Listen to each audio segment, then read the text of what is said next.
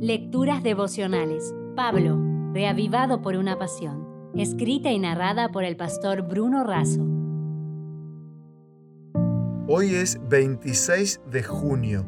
Oveja y paloma versus cerdo y cuervo. En Gálatas 5, 16 y 17 leemos, Andad en el Espíritu y no satisfagáis los deseos de la carne, porque el deseo de la carne es contra el espíritu y el del espíritu es contra la carne, y estos se oponen entre sí para que no hagáis lo que quisierais. El deseo de la carne es uno y el deseo del espíritu es otro. Son opuestos. Pablo dice que es una lucha, que él quiere hacer una cosa pero hace otra diferente de lo que en principio quería. Las siguientes ilustraciones pueden ayudar a entender mejor. La oveja es un animal limpio y si se cae en el barro se siente incómoda, molesta y busca salir de él. Por su parte, si el cerdo cae en el barro, nada le incomoda, siente placer y se revuelca en la suciedad. Al cerdo le dicen marrano y puerco que son todas connotaciones negativas frecuentemente trasladadas a la conducta humana. Informes científicos afirman que los cerdos no tienen glándulas sudoríparas que regulen la temperatura corporal y por eso controlan su temperatura bañándose en el barro o en el agua. Pensemos ahora en la paloma y el cuervo. Cuando cesó la lluvia del diluvio y el arca reposó, Noé envió un cuervo que nunca regresó.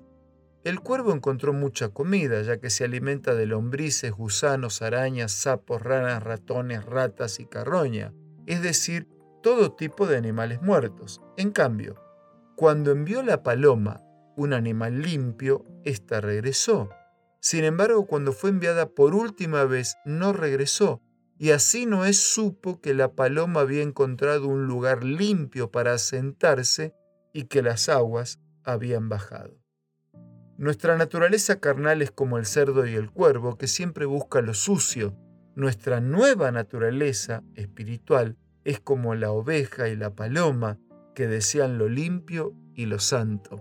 Es una lucha continua dentro del creyente y será vencedora, en definitiva, la naturaleza que mejor alimentemos.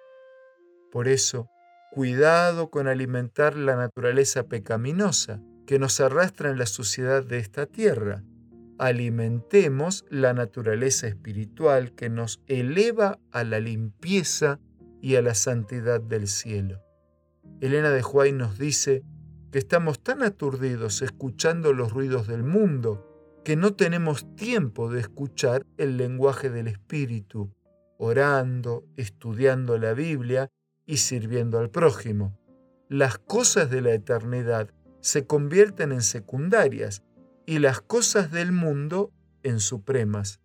Es imposible que la simiente de la palabra produzca fruto, pues la vida del alma se emplea en alimentar las espinas de la mundanalidad. Con un abrazo, orando por cada uno de ustedes y por muchas bendiciones en la vida de todos, me despido con esta última frase.